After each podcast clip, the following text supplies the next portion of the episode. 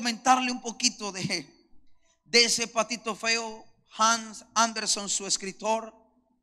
Para muchos dicen que él escribió su biografía, su vida la retrató en ese cuento que hoy conocemos como el patito feo. Pero quiero resumirte un poquito ese patito feo. Él nació en un nido de patos. Ahí estaba la mamá pata tratando de darle calor a ese pequeño huevo. Pero todos los demás patitos nacieron. Y estaban los demás patos expectantes del nacimiento de este otro pato que demoró un poco más en nacer. Así que todos los patos estaban ahí en esa comodidad y en su cálido nido, esperando que ese otro patito naciera. Pero cuando este pato nace, empiezan todo el mundo a mirarlo diferente porque era un pato diferente. Digo conmigo, un pato diferente. Así que empezaron los demás patos a reírse porque él no nadaba como ellos, porque no hacía las cosas que ellos hacían, porque no lucía como ellos. Y un día ese patito cansado del bullying, llamaríamos hoy siglo XXI, decidió irse de lo que él consideraba su familia porque no tenía una muy buena familia. Su familia se reía, se burlaba, así que decidió irse de casa. Y cuando se va de casa, se encuentra frente a un lago cristalino en movimiento. Así que por fin él decide asomarse a ver cuál era la silueta, por qué los demás se reían, por qué razón cada vez que él pasaba todo el mundo se reía de él. Y el lago en movimiento le regaló una imagen distorsionada de lo que él era. Así que cuando él se ve más feo de lo que él se pudo imaginar, empezó a llorar. Y muy cerca de donde él estaba, estaba mamá cisne con, unos, con sus pequeños cisnes nadando feliz. Y escucharon a este pato llorar, a este, a este pato llorar. Y cuando se acercan, él siente que lo están mirando como tan familiar. Y le dice a la mamá cisne, ¿será que yo puedo nadar con ustedes? Ella le dice, claro. Claro que puedes.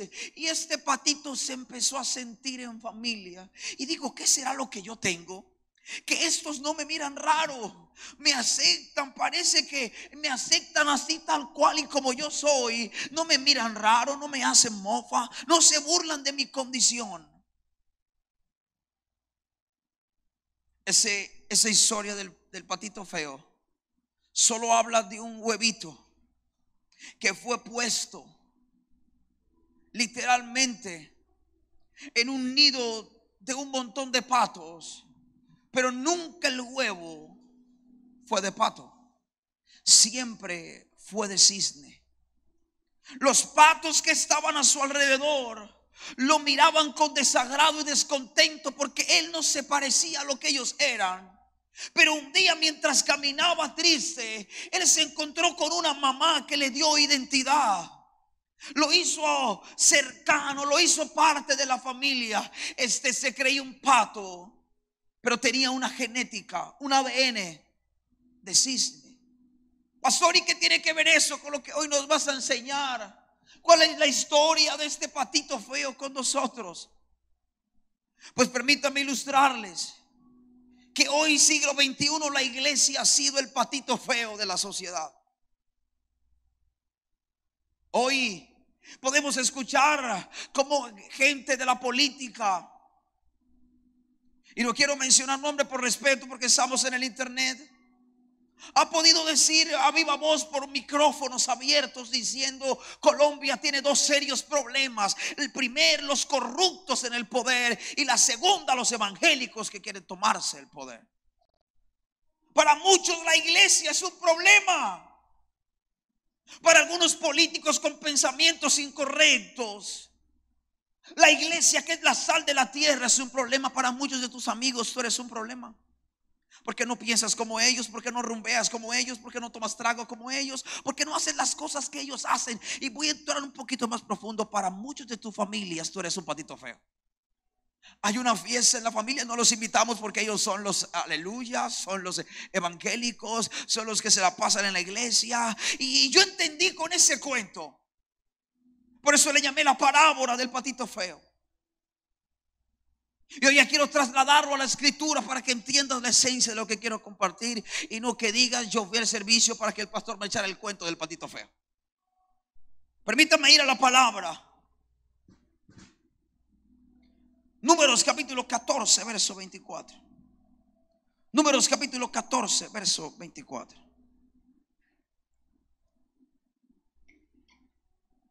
Y leemos en el nombre del Padre, del Hijo y bajo la unción del Espíritu Santo. Pero a mi siervo Caleb, por cuanto hubo en él otro espíritu, diga conmigo otro espíritu, y decidió ir en pos de mí, yo le meteré en la tierra donde entró y su descendencia la tendrá en posesión. Amén. Y amén. Tome su lugar. Permítame ilustrarle que tiene que ver esto con lo que hablamos de la historia del, de Hans Amberson, el escritor del patito feo de, de ese cuentito. Lo que puedo mirar aquí es que está diciendo, la escritura registra que Caleb tenía un espíritu diferente, un espíritu superior, un espíritu por encima al resto. Y eso hizo que su generación, su descendencia, heredara la tierra y tomaran posesión de ella por cuanto él cargaba un espíritu diferente. Diga conmigo, un espíritu diferente. Fue lo que pasó en la historia cuando Sadrach, Mesad y Abednego son puestos y llevados al horno de un fuego ardiente. Dice la escritura que el primer y único reino en el mundo, el reino de Nabucodonosor,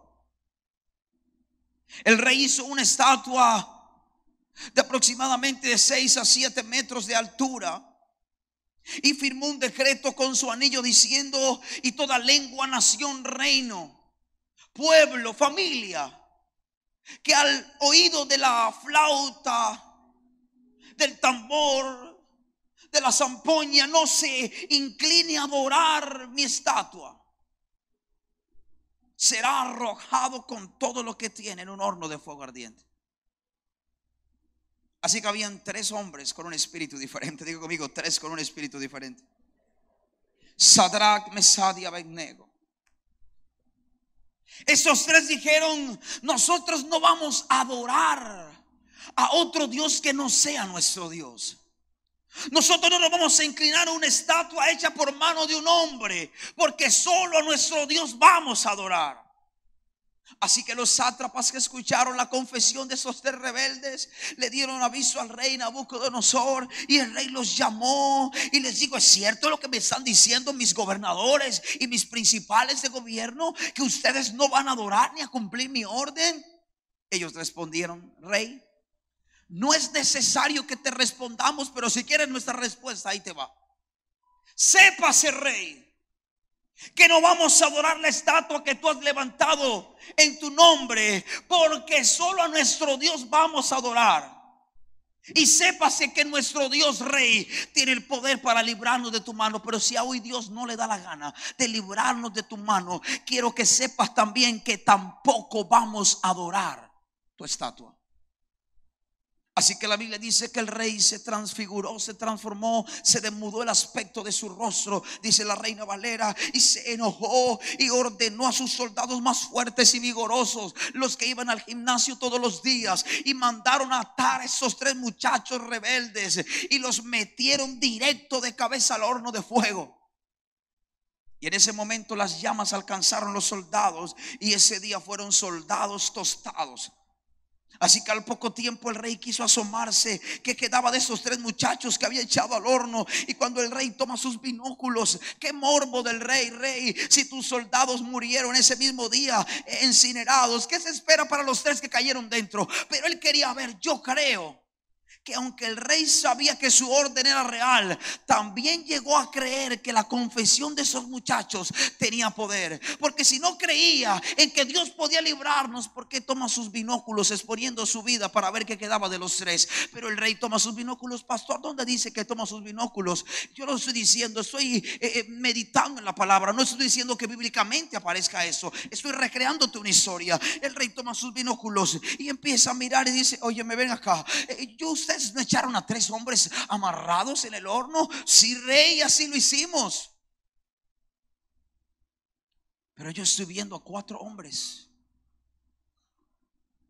sueltos que se pasean y el fuego no les hace ningún daño. Pero se queda mirando y dice, pero el último el último, el último es semejante al Hijo de los dioses. El último, el último que veo se parece a un Dios, se parece a un Hijo de Dios. Su aspecto es como el de un Dios. Y ese mismo día, el rey hizo otro decreto. Diga conmigo, otro decreto. Y el rey dice entonces ahora, entiendo que no hay Dios que pueda librarnos como el Dios de esos muchachos. Ahora entonces yo decreto que toda nación, que toda lengua, que toda familia, que todo hombre, que toda mujer que no adora al Dios de esos tres, su casa será descuartizada. Ellos serán descuartizados, perdón, y su casa será convertida en un muradar. Porque no hay Dios que pueda librarnos como este. Y ese día la Biblia dice que Dios engrandeció por mano de Nabucodonosor a estos tres hombres, porque, y dijo el mismo rey, no había hombres en la nación con ese espíritu que ellos portaban. Ellos tenían un espíritu muy superior. Digo conmigo, muy superior. Pasó Daniel para presentarse ante el rey. Él decidió no contaminarse con la comida del rey y prefirió comer, estar en la presencia de Dios y, comer eh, solo vegetales, legumbres. Eh, y de ahí nació el famoso ayuno de Daniel. Y no solo fue, rompió un precedente, sino que hoy deja un legado para nosotros. Y cuando él tuvo que presentarse ante el rey, todos los demás que comían los manjares de la mesa del rey, sus rostros no lucían como el de Daniel. Y cuando el rey lo vio, dijo, wow, pero es que estos hombres tienen un espíritu superior. Diga conmigo, superior. Ellos tienen un espíritu diferente. Por eso en Números capítulo 27, verso 18, dice, y el Señor le dijo a Moisés, toma a Josué, hijo de Nun, hombre en quien está el espíritu, y pon tu mano sobre él. Pon tu mano sobre él. En él está el espíritu. Parece ser que la, la clave para cada uno de los hombres de la Biblia que marcaron historia e hicieron historia eran estar llenos, tener al Espíritu Santo metido dentro de ellos. Entonces puedo traer a colación el cuento del patito feo a lo que hoy vivimos siglo XXI. Escúcheme, porque hoy nos dicen que somos los locos, hoy nos dicen que somos eh, unos fanáticos, hoy nos dicen que somos unos bulleros, esos evangélicos que hacen bulla. Escúcheme. La canción que cantaron ahorita, ¿cuál, ¿cuál es la canción que estaban cantando? Una de las canciones que cantaron ayer. Recuérdeme otra vez. ¿Cómo? Solo una cosa. ¿Cómo decía la canción? Solo una cosa yo necesito, solo un momento para estar contigo. Ok, esa es una de las canciones que cantamos. Pero la generación afuera dice que partidas de locos. Estos que hoy, 8 de diciembre, se levantaron temprano, se pusieron su mejor ropa para decir solo una cosa, yo necesito estar contigo nada más. Estos están locos. Eso es lo que dicen afuera. Estos tipos están medio sollados. ¿Acaso no la pasaron buena noche? ¿Acaso no, no, no tuvieron que poner las velas anoche? No, mis hermanos, yo no tuve que poner velas. Porque las velas se ponen en los velorios, pero mi Jesús está vivo. Yo no tuve que poner velas. Mi Jesús está vivo. Él no necesita velas, Él necesita mi adoración. Pero afuera dicen, somos el patito feo. Están locos los evangélicos, los bulleros. Pero esa mañana cuando me venía, yo me asomé al balcón. Había una reunión, todas las mesas estaban despelotadas. El montón de trago tirado en el suelo. La gente acababa de irse a dormir después de amanecer todo el día. Toda la noche, perdón. Y apenas yo me estaba levantando para ir a la casa de Dios a adorar, a predicar, a servirle. Pero ¿qué quise? Que la gente que dice que tú y yo estamos locos, Lucas, son gente que ayer con un trago en la mano y una cerveza en la otra, en la mitad de la calle con la silla y mesa y un montón de tapas de limones, estaban cantando, tú me hiciste brujería. Espérate, espérate. Cuando a mí me dicen que me están haciendo brujería, yo me levanto y digo, en el nombre poderoso de Jesús, pero yo estoy loco, pero los locos bailan que les hagan brujería. Yo no sé quién está más loco aquí. Por eso la iglesia ha sido el patito feo de la sociedad son los aburridos. Ahora te convertiste a Jesús y ahora pasas en la iglesia. Todo es la iglesia y vas a la iglesia. El lunes tienes no sé qué, el martes tienes academia, entonces el viernes tienes servicio y el jueves vas a la casa de avivamiento y el domingo otra vez te quedas en los servicios y a veces te quedas en dos y hasta en tres. ¿Y tú qué es lo que tanto haces en la iglesia? Escúchame y permíteme decirte, decirte de esta manera. Yo sé todo lo que Él me amó. Yo sé todo lo que Él me perdonó. Y si no estoy en la iglesia sirviendo, ¿dónde más quieres que esté agradecido? Pues yo prefiero desgastar mi vida sirviendo a aquel que me salvó que gastarme mi vida tomando. Se metieron con la generación equivocada. Y esta sí es la equivocada. No la que dicen ahí los carteritos. No, no, no, escúchame. Me llama la atención que hoy la iglesia sigue siendo el patito feo. Ahora yo voy a preguntar de una manera muy respetuosa. ¿Cuánto se ha sentido el patito feo en el trabajo, en la casa, en la familia? Levántame la mano. Y te miren así, es que es esa. Ese se la pasa leyendo la Biblia. Y de pronto para, para molestarte te dice, ese es el pastorcito. Esa es la pastorcita. Y te acabaste de convertir. Y te, y te mofan. Oye, escúchame, yo entendí que todos los patos que estaban con este cisne que por desgracia o fortuna para él le tocó nacer en un nido de pato, todos los patos que lo estaban viendo, cómo se comportaba diferente, cómo caminaba diferente, el plumaje era diferente, los patos decían, él está feo y déjame decirte, él nunca estuvo feo, lucía mejor que ellos, lo que pasa es que no hacía lo que ellos hacían, no se comportaba como ellos se comportan, para el mundo tú eres el patito feo, pero en realidad lo que no soportan es que el Espíritu de Dios esté metido dentro de... Ellos no soportan porque te va bien. Ellos no soportan porque tu matrimonio no fracasa como el del vecino. Ellos no soportan porque siempre estás alegre. Ellos, ellos se desconchinflan diciendo, pero si a este le está pasando esta prueba, ¿por qué razón sonríe? Lo que pasa es que no entienden. Lo que pasa es que no entienden lo que dijo el apóstol Pablo. Para mí el vivir es Cristo, pero si muero, entonces ya gané. Ellos no entienden lo que dijo el apóstol Pablo cuando la escritura dice, yo sé vivir en la escasez, pero también sé vivir en la abundancia, pero también todo lo puedo hay en Cristo. Yo no sé quién le vino a predicar esta mañana. Escúcheme. Yo entendí que los patos, óyeme, óyeme, ¿qué es más bonito? ¿Un pato o un cisne? ¿Cómo? Se me olvidó traer mi cisne. Me hubiese encantado tenerlo allí. Se me olvidó. Escúcheme bien. ¿Qué luce mejor, un pato o un cisne? Ahora aquí vamos a hablar en lenguaje más vulgar. ¿Quién es más bonito, un pato o un cisne? Entonces estaban los malucos diciéndole al bonito que era maluco. Sencillamente porque no hacía lo que ellos hacían. ¿Sabes que igual pasa con el mundo?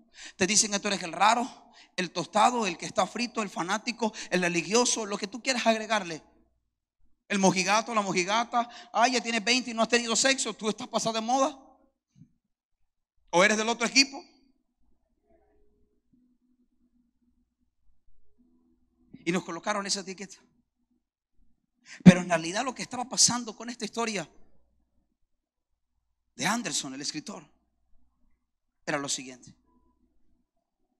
Los patos siempre se iban a comportar como pato.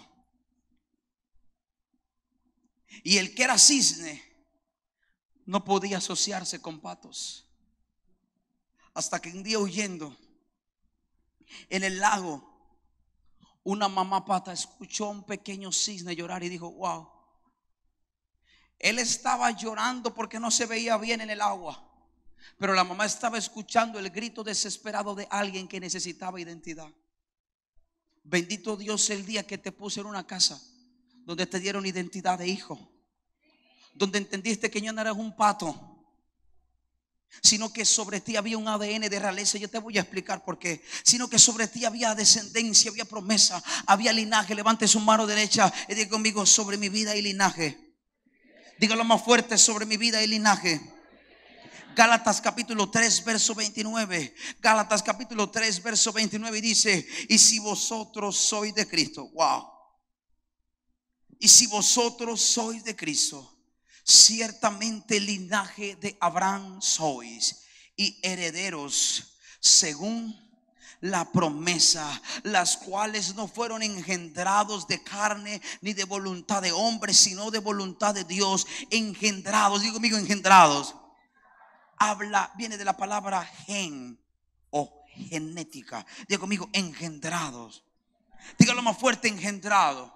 Levante su mano derecha, dígalo con violencia, engendrado habla de quien, permíteme decirte, dentro de ti, aunque te haya tocado nacer, aunque te haya tocado vivir, aunque te tocó criarte con patos, dentro de ti hay un gen de vencedor, de conquistador. Gálatas dice, de Abraham y Abraham era el padre de la fe. Y si Abraham era el padre de la fe, tú eres un hijo de fe. No sé si hay un montón de patos infiltrados o es que tú no has entendido que Dios te está... Otro espíritu, los que tenían los patitos, era un solo espíritu de conformismo, pero lo que portaba este cisne que se creía pato era un espíritu diferente. Él nadaba diferente, él lloraba diferente, él caminaba diferente. Es que cuando el Espíritu de Dios está sobre tu vida, tú eres diferente. Tu matrimonio es diferente. Tus hijos son diferentes. Escúchame, escúchame, escúchame. No puedes tener un matrimonio igual cuando el Espíritu de Dios está dentro de ti. Tu matrimonio no va a fracasar. Tus hijos no van a ser del común y del vulgo, porque entonces cuando Josué entró a la tierra, la tierra la conquistó porque tiene un espíritu diferente, pero sus hijos la heredaron. Tus hijos van a heredar lo que Dios te ha dado. No, no, no. Eso no era para ti ni para ti. Voy a decirlo de este lado. Tus hijos van a heredar lo que Dios te ha dado. Alguien tiene que entender esto. Diga conmigo, gen. Genética.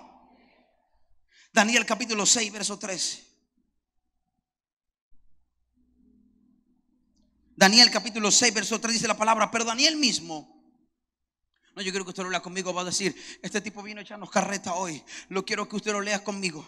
Daniel, capítulo 6, verso 3. Lo va a leer conmigo, la cuenta de 3. 1, 2, 3. No, no, no, no, no, por favor, no vaya corriendo que no le están persiguiendo. Haga la pausa y no sé cómo la coma. 1, 2, 3.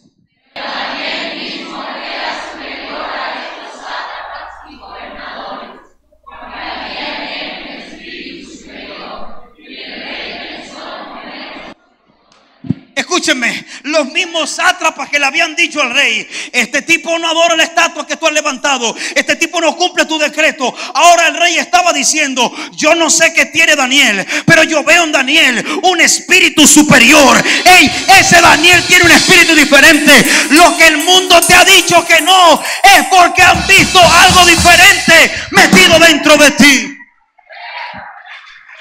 Y eso diferente tiene nombre propio.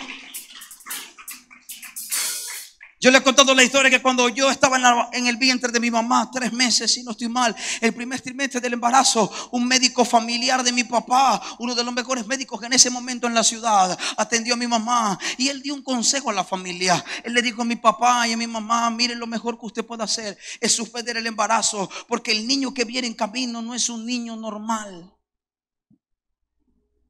Cuando mi mamá me contó eso, yo dije, ese tipo no era médico, era profeta. Yo lo que entendí fue lo siguiente, el mismo infierno se alertó. Yo creo que el ecógrafo, si, si es que usaron uno en ese momento, ese ecógrafo no, no, mostraba el embrión, no mostraba el feto. Yo creo que el ecógrafo lo que empezó a ver fue lo que se había eh, formado en el mundo espiritual, lo que se había engendrado en el espíritu. Yo creo que no vieron un gen natural. Lo que estaban viendo el ecógrafo, este niño viene con deformidad, este niño no es normal. Lo que estaba viendo el ecógrafo era la genética el gen del Espíritu diciendo, es que si este tipo nace, se convierte en una amenaza para las tinieblas. El mundo no puede soportar el espíritu que está dentro de ti, pero tendrán que, tendrán que tenerlo, porque Dios no te va a soltar hasta que cumpla su propósito en ti. Si el diablo no pudo matarte cuando tuvo la oportunidad, entonces se le acabó su tiempo. Diablito, hace un poco más de 30 años tuviste tu tiempo. Y si no pudiste hace 30 años, se te hizo tarde. Alguien tiene que entenderlo. Tú te convertiste en una amenaza para las tinieblas. Eh, es que cuando el ecógrafo del Espíritu y Satanás lo vio,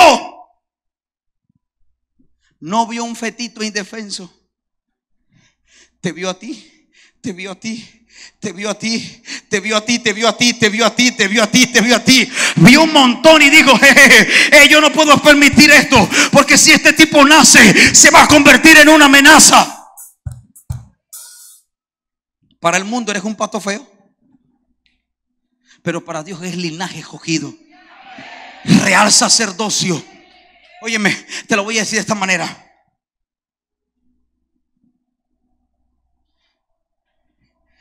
Así, a ver si así lo entiendes. Primero de Samuel capítulo 16, verso 18. Entonces uno de los criados respondió diciendo, he aquí, yo he visto a un hijo de Isaí de Belén que sabe tocar y es valiente, vigoroso y hombre de guerra, prudente en sus palabras y hermoso. Y Jehová, y Jehová, y Jehová de todo lo más lindo que pudo resaltar de David fue que Jehová estaba con él. Por eso cuando el tipo tocaba el arpa, la gente que escuchaba a David decía, wow, Dios está con él. Por eso cuando el rey Saúl fue atormentado por demonios, mandaban a traer al muchacho y empezaba a tocar el arpa. Y el demonio que atormentaba a Saúl se iba. Porque David tenía un espíritu diferente. Digo conmigo, un espíritu diferente. Juan el Bautista. La palabra dice en Lucas capítulo 1, verso 15, que él iba a ser lleno del espíritu desde el vientre de su madre. Por eso cuando Juan el Bautista estuvo en la tierra, por eso cuando Juan el Bautista caminó para esta tierra, se convirtió en una amenaza para el gobierno de su época y tuvieron que matarlo. Por eso el mismo Jesús. ¿Por qué tanto lío con el hijo de un pedazo de carpintero?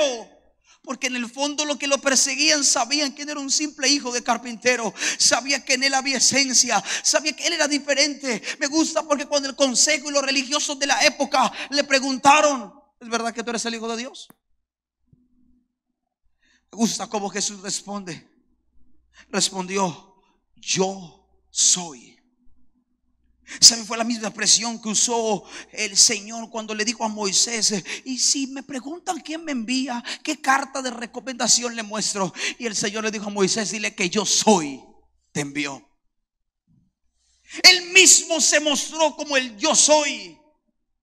Y los religiosos sonaban sus dientes, los rechinaban, no podían soportar. Como este hijo del carpintero se llamaba hijos de Dios y ellos que eran la crema innata de teología, no se podían llamar hijos. Lo siento, porque aunque fueron escogidos, no habían sido engendrados como Cristo. Tenía el esperma de Dios. Tenía un gen divino. Eso mismo pasó con Pedro, el pescador de la época. El hombre colía pescado.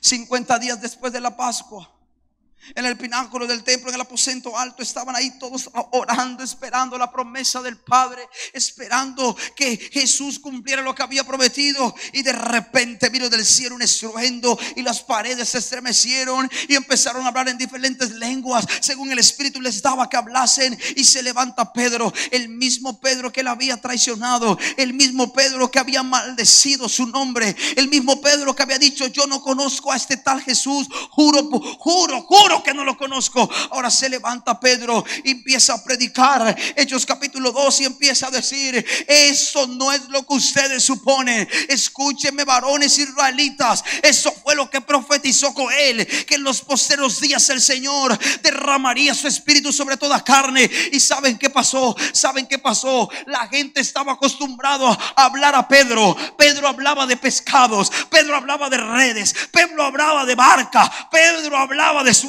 Pedro hablaba de cualquier otra cosa, pero de repente cuando el Espíritu Santo vino, ahora ya Pedro no hablaba de barca, ahora Pedro no hablaba de redes, ahora Pedro dice, y esto fue lo que profetizó con él. Ahora Pedro hablaba de otra manera porque tenía un espíritu diferente. Yo no sé si alguien me está entendiendo. Ya Pedro no hablaba como un sencillo pescador.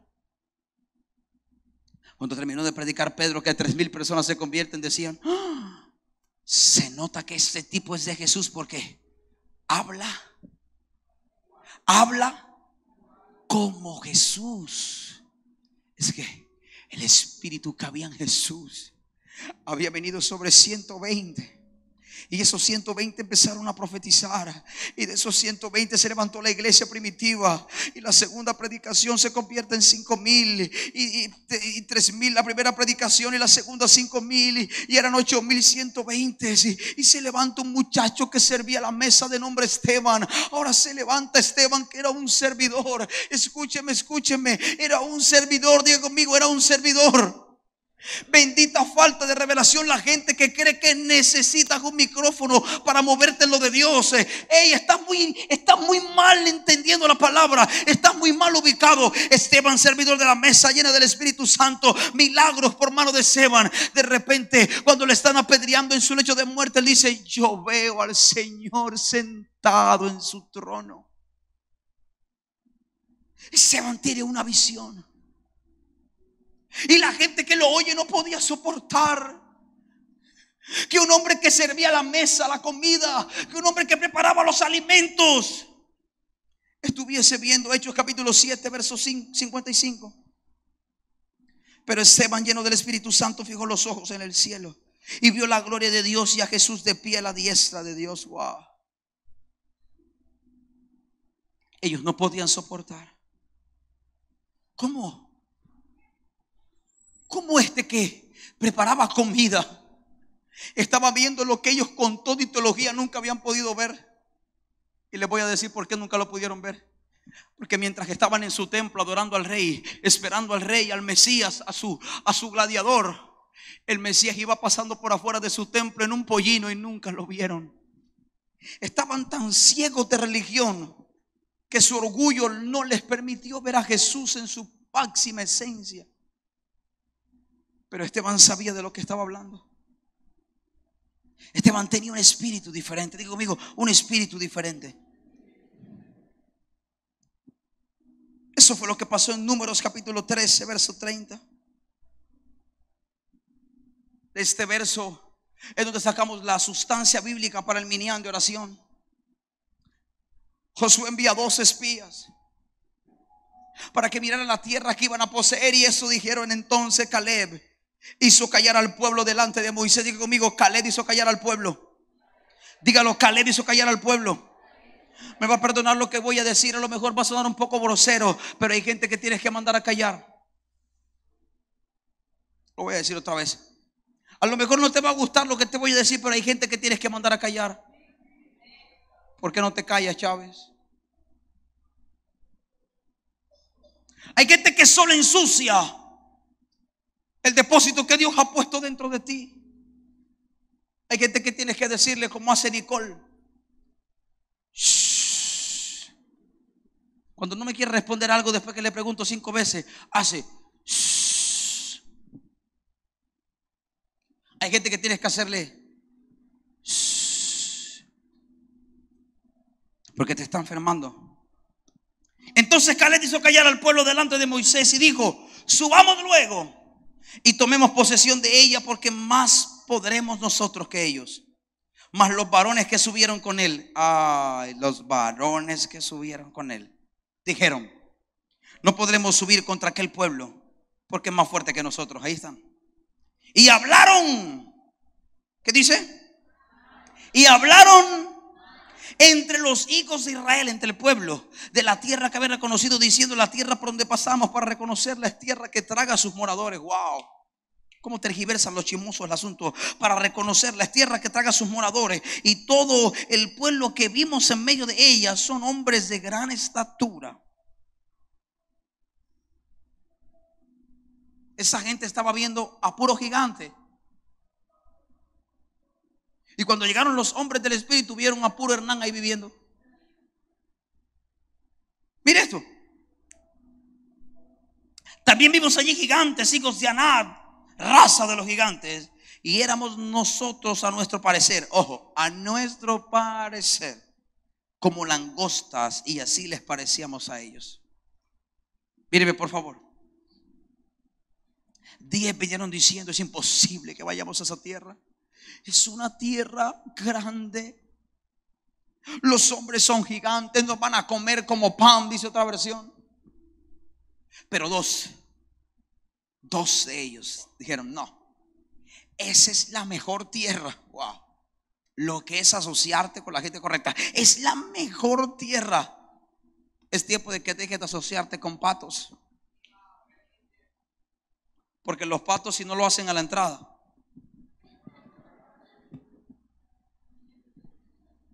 No lo puedo decir como quiero porque estamos en vivo. Y eso a YouTube no, no me conviene allí. Después me cogen el pedacito. Mire lo que el pastor te dice. Continúo.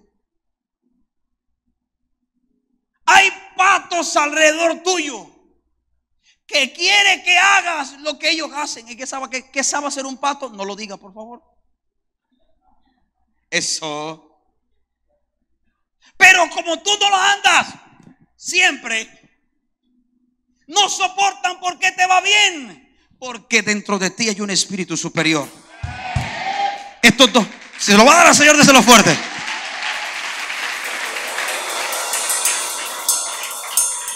Dos hombres, dos hombres, dos hombres. Estos dos hombres que fueron a la tierra, tómese de la mano, tómese de la mano. Vinieron diciendo, wow, pero esa tierra es poderosa. Los racimos de uvas tienen que ser cargados entre dos. Óyeme, óyeme, yo quiero hacer una pregunta. ¿Qué tanta fuerza necesitas para cargar un gajo de uvas? ¿Sí o no?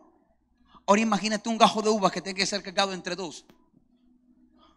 Con un pedazo de tronco en sus hombros.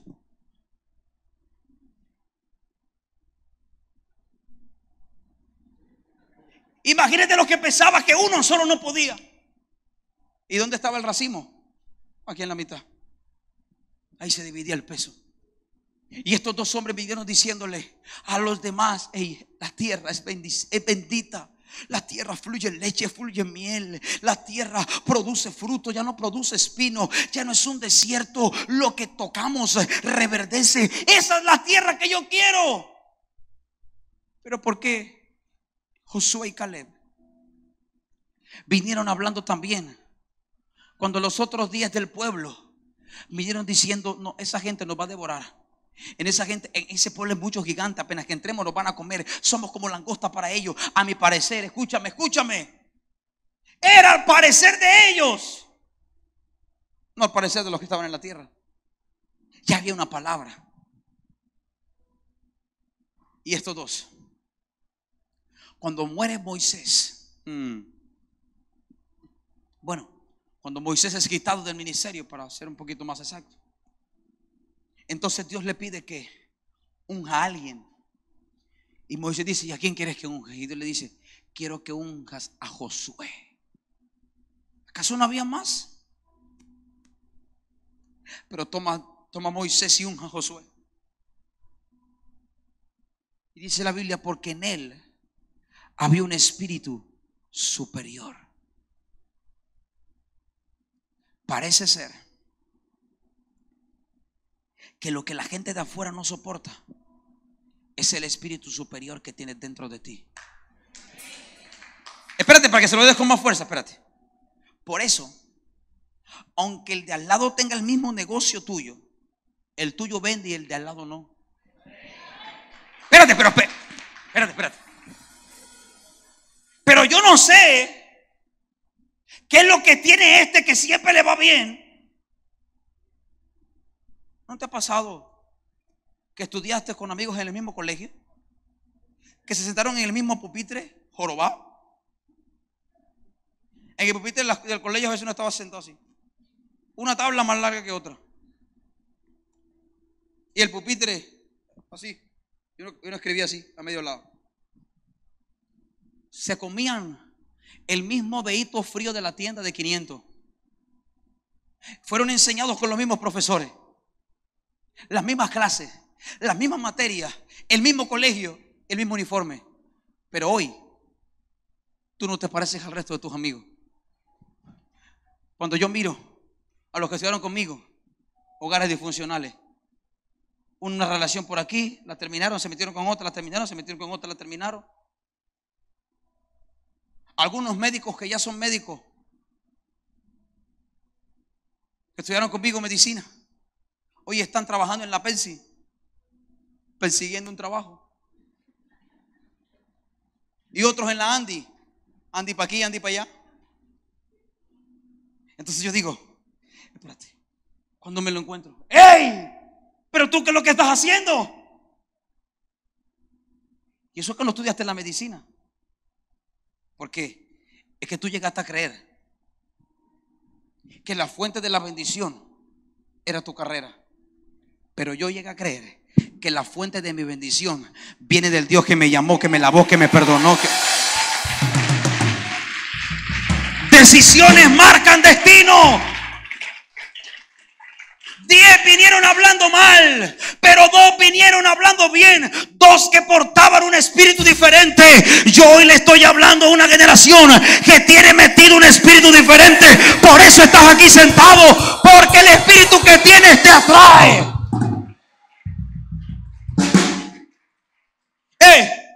Bendito Dios por esa mamá cisne que lo vio y dijo, ay, ay, ay, ay, hay un baby cisne. Le digo, tranquilo, ven. Camina con nosotros, anda con nosotros, porque tú eres uno de nosotros. Mm. Tú no puedes caminar con gente que no cargue tu mismo espíritu. Perdóname, tú no puedes caminar. Y cuando yo hablo del mismo espíritu, yo estoy hablando no, no del espíritu que tú crees. Permíteme responderte eso. El mismo espíritu no es tu espíritu, es el espíritu de Dios. Porque la gente cree que el mismo espíritu es que esté de acuerdo contigo en lo que a ti se te ocurra. I'm sorry, baby, no estoy hablando de eso. Estoy hablando del espíritu que te engendró.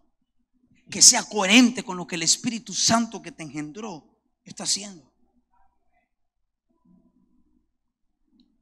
Se acaba una generación de patitos feos aquí. Josué y Caleb tienen un espíritu superior. Gente que hablaba el lenguaje de Dios.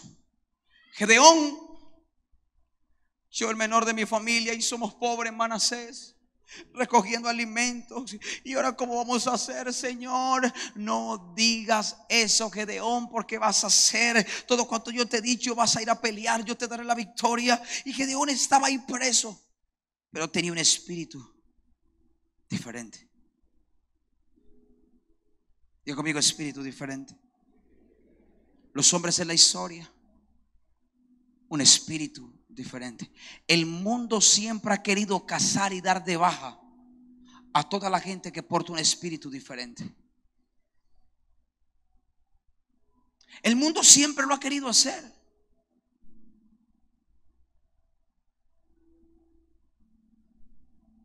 Por eso ven en la historia como nuestra amada iglesia tradicional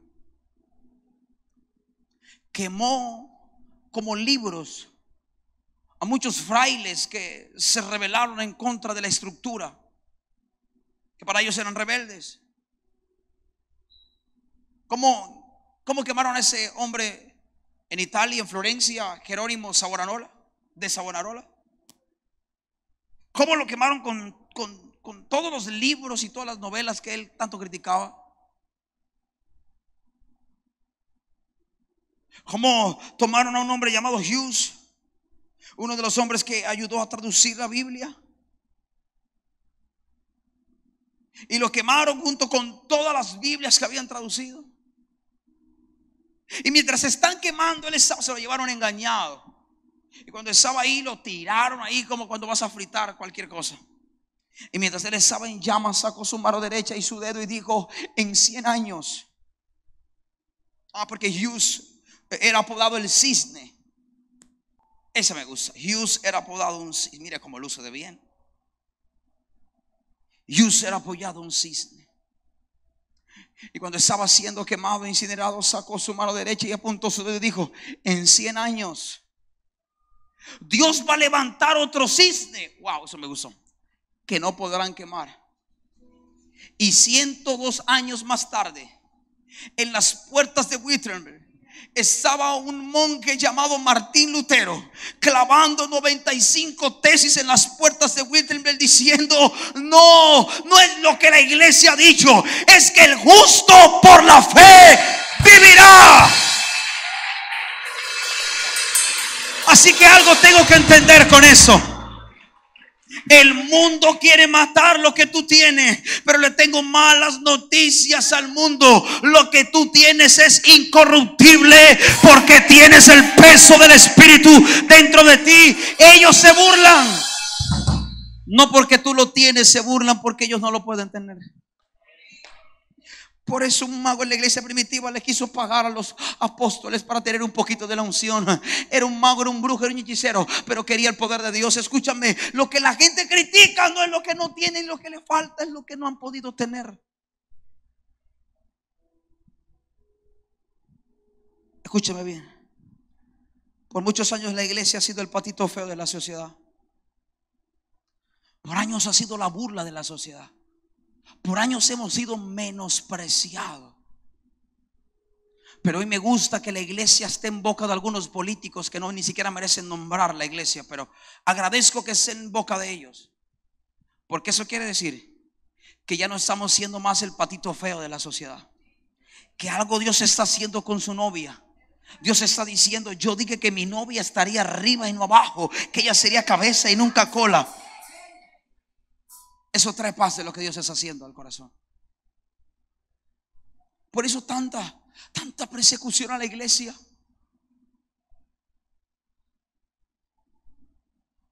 Ni qué decir del ilustre senador de un partido X. Que hace una semana me llegó el video por el apóstol John Milton. Se expresó por un comunicado mal de los pastores. Diciendo los pastorcitos mentirosos. Así era su enunciado y su comunicado. Están llamando a la oración en Colombia porque hay brujería, porque hay no sé qué, los pastorcitos mentirosos. Yo pregunto, yo pregunto, yo pregunto. Si es tanta mentira lo que se dice, ¿por qué sale a defender una mentira? Algo Dios está haciendo con la iglesia. Y dentro de ti está esa unción para sacar. Escúchame esto. Esta es unción para dejar fluir y sacar lo que el Espíritu ha puesto dentro de ti. Este es el tiempo. Esta es la hora y es la mañana donde te puedas levantar y decir, yo no me voy a comportar, a sentir, a, hablar como un patito feo.